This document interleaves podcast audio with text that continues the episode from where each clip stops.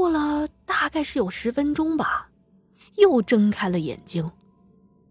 他皱着眉头，捂着肚子，慢慢的从地上站了起来。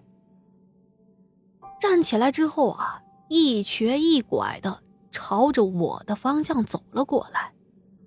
我们在现场的几个人见到他这副模样，心里觉得怪异。那大姐走到我跟前，看着我，突然眼泪一下子就流了下来。当时我吓一跳，我心想这是怎么了？这是？他颤抖的伸出了手，好像要过来摸我的脸。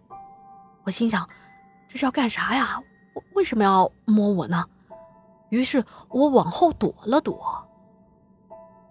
他看我这个样子，就把手慢慢的放了下来了。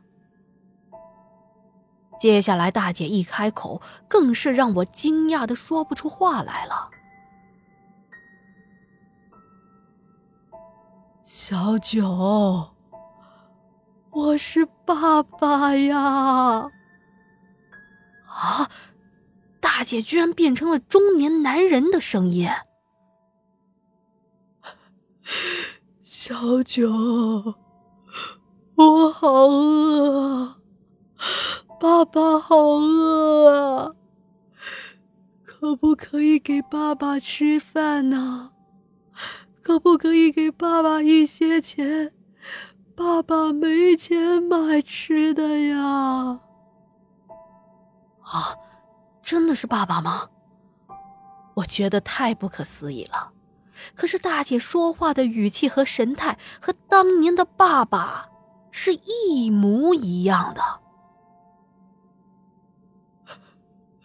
小九啊，爸爸被骗了呀，被那个外乡人骗到了绵阳。结果一去到那里。发现并不是绵阳的市区，那就是一个山沟沟。我们一下车，就被很多凶神恶煞的人围了起来。他们那些人，还有手里拿着枪的。接着，他们就把我们给关了起来了，逼迫我们做苦力，还不给饱饭吃。每天只能喝稀粥啊！我太累了。当我想停下来歇口气，那些人就拿着鞭子抽我，打得我遍体鳞伤啊！我一直在那里做苦力，一直到了第七年，生病发了烧。他们也不给我药，还逼着我干活，直到我一点力气也没有，他们才把我放了出来。说是放出来，其实就把我丢到了山路上，就不管我了。我发着烧，迷迷糊糊的。想沿着山路走出去，我想回家呀。可是我太饿了，还发着烧。没走多远，我就什么都不知道了。等我再次醒来的时候，我看到自己的身体倒在了路边。我知道，我已经不在人世了呀。听大姐这么说，我很难过。我没想到爸爸那一次外出遭受了这么大的苦难。爸，那你怎么不托梦给我呀？你托梦给我，我好去找你呀。大姐继续用爸爸的声音回答我：“我也不知道啊，你不主动找我，我是没办法联系你的。我一直在外面流浪啊，我只能捡别人吃剩的东西吃，这么多年没吃过一次饱饭，也没有钱买吃的。我对不起你和奶奶呀。当时的我已经泣不成声了。那大姐还在继续说着：“你呀，也不用给我立碑了，你找不到我的尸骨的。这么多年过去了，早就被山里的野兽吃了。你要是想我了，就在家里。”给我立个牌位吧。当大姐说完这些话，突然“砰”的一下子倒在地上，没了动静，把我们顿时吓了一跳。但我们也不敢贸然的过去扶她。